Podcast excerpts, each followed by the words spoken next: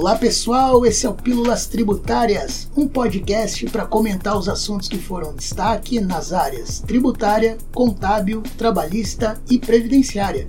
Eu sou José Ariel de Oliveira, consultor contábil e dos tributos federais. E eu sou o Thiago Santos, também consultor contábil e dos tributos federais. Bom, hoje estamos aqui para falar da tributação de PIS e COFINS sobre os combustíveis e os seus e os derivados de petróleo. Uh, é importante a gente comentar, José, desse tema, da relevância desse tema, porque muita gente entende que quando a gente vai falar de combustível ou tributação de combustível, isso é relevante somente para o posto de combustível. Mas na realidade não é. Porque mesmo para quem vai comprar o combustível para consumo, né, o consumidor final, saber a tributação do combustível é importante porque isso vai impactar no preço. Bom, o combustível, uh, até então, ele é tributado com, pelo regime monofásico de PIS e COFINS, né, José? É legal você explicar para o pessoal como que se dá essa tributação monofásica do combustível.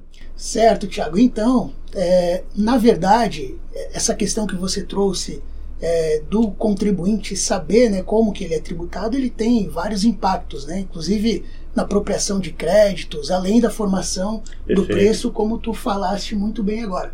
É, mas assim, a tributação dos combustíveis e também dos derivados de petróleo, eles possuíam então a tributação monofásica. E a tributação monofásica basicamente é aquela no qual a tributação das contribuições ocorre somente numa etapa da cadeia de consumo, Perfeito. ou seja, lá no industrial ou no importador. Isso aí, então para que você entenda, então quando você compra a gasolina, o posto de combustível, em tese, ele já não vai pagar mais PIS e COFINS. Porém, para que isso ocorra, na incidência monofásica, o fabricante, o importador, em algumas situações o distribuidor, pagou PIS e COFINS em alíquotas majoradas. Claro que isso, como a gente comentou, reflete no preço. Para fins econômicos e também para ajudar nessa redução no preço dos combustíveis, foi instituído, ano passado, ah, uma redução na alíquota zero de PIS e COFINS. Claro, essa redução iria aplicar quem estava pagando PIS e COFINS sobre os combustíveis, para que isso, lógico, impactasse em toda a cadeia. Certo, José? Certo, Thiago. Então, dá para a gente fazer aqui uma contextualização desse processo todo, dessa Perfeito. discussão, né? Então, lá em 11 de março de 2022, foi publicado a Lei Complementar 192, que de forma breve aqui a gente pode dizer que trouxe, a partir dessa publicação, a redução a zero dos combustíveis e derivados de petróleo. Né? Posteriormente, e foi publicado a Lei Complementar número 194, onde promoveu algumas alterações ali durante aquele ano de 2022. Até a virada do ano, né, a, virada de 2022 para 2023, não se tinha uma certeza aí em relação à tributação para 2023, até que no início do ano de 2023, que foi ali em janeiro, 2 de janeiro, foi publicada então uma medida provisória de número 1157, que trouxe novamente a previsão da alíquota zero. Isso, só para que você entenda. Então, as alíquotas zeros que o José estava comentando, elas iam até 31 de dezembro de 2022. Então, em tese, a partir de 2023, eu voltaria a ter incidência de PIS e COFINS, novamente pelo regime monofásico. A medida provisória 1157, ela, vamos dizer assim, ela prorroga por um tempo a mais a alíquota zero de PIS e COFINS. É claro que essa prorrogação depende do produto, né, José? Então eu vou ter uh, alguns combustíveis que vão ter alíquota zero até 31 de dezembro de 2023 e eu tenho alguns outros combustíveis que vão ter alíquota zero até 28 de fevereiro de 2023. Por exemplo, o óleo diesel, o biodiesel e o gás liquefeito de petróleo o GLP, eles estão com a alíquota zero até 31 de dezembro de 2023. Enquanto que a gasolina, o álcool, a querosene de aviação e o gás natural veicular, o GNV, estão com a alíquota zero até 28 de fevereiro de 2023. Certo. E nessa mesma lógica citada agora pelo Tiago, as operações de importação também estarão com alíquota zero nesse mesmo período, né? As alíquotas do PIS e da COFINS importação no mesmo, no mesmo tempo. Né? É, assim, o óleo diesel, biodiesel e gás liquefeito de petróleo, o GLP, eles têm alíquota zero do PIS da COFINS até 31 de dezembro e a gasolina, o álcool, a querosene de aviação e o gás natural veicular, o GNV, ficam com alíquota zero do PIS e da COFINS importação até 28 de fevereiro de 2023. Embora é, não seja o foco do podcast, cabe ressaltar que também a CID, né? A CID ela foi reduzida a zero sobre as operações que envolvam a gasolina e suas correntes até 28 de fevereiro de 2023.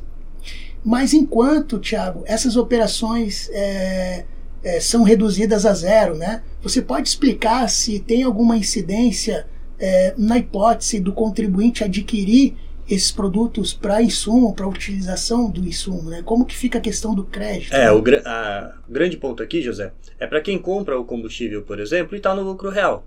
Porque a gente sabe que em algumas situações no lucro real, melhor dizendo, quem está no regime não cumulativo, eu tenho a possibilidade de crédito de PIS e COFINS. Exemplo, uma transportadora, quando ela compra o combustível para usar no caminhão que vai fazer o transporte, ela tem direito a crédito de PIS e COFINS.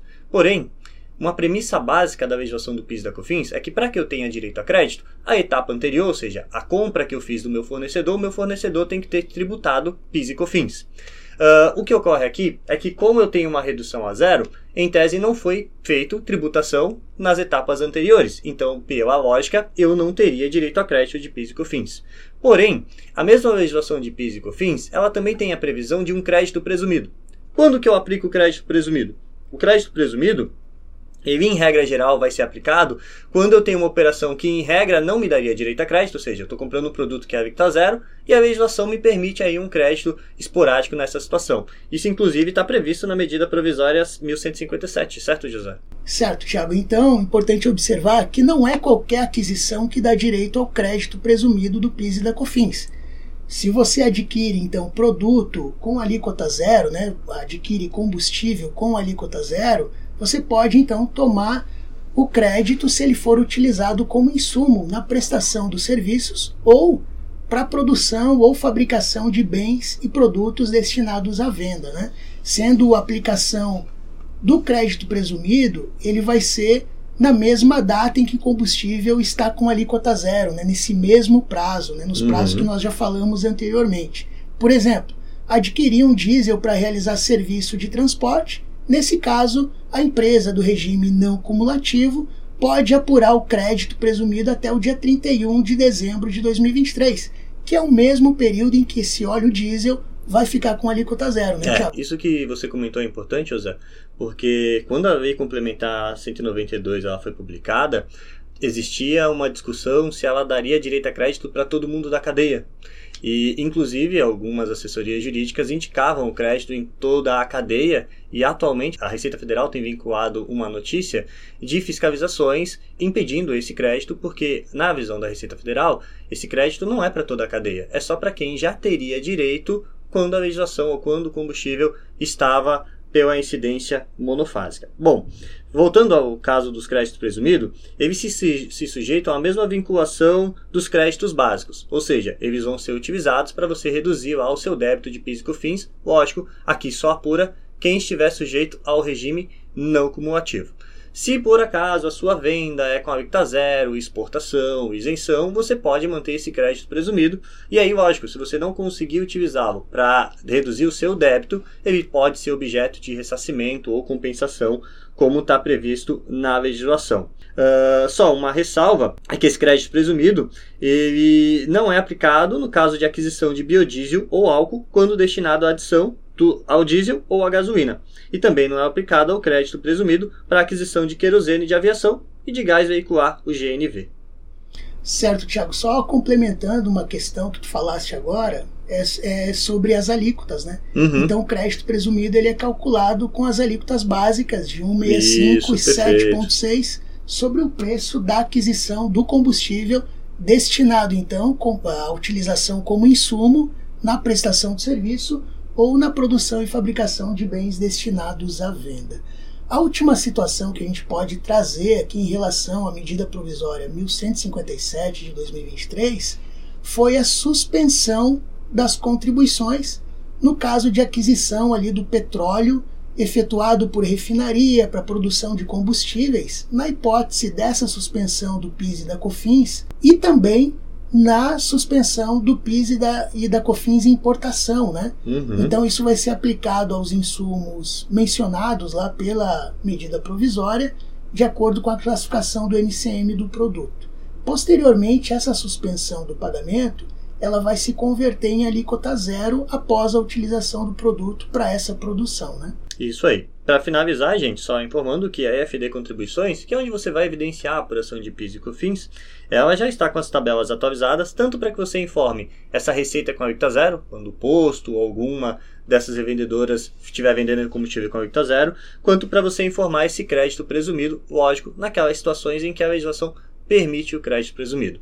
Enfatizando mais uma vez, a importância de você saber a tributação, a incidência de PIS e COFINS sobre o combustível, não é só para você que compra e vende combustível, mas também para você que utiliza isso na sua atividade, porque isso, lógico, vai impactar no seu custo ou nas suas despesas. Bom, a gente encerra então por aqui o nosso Pílulas Tributárias. Obrigado a todos que nos ouviram e aguardamos vocês no próximo programa. Até, Até a próxima. próxima.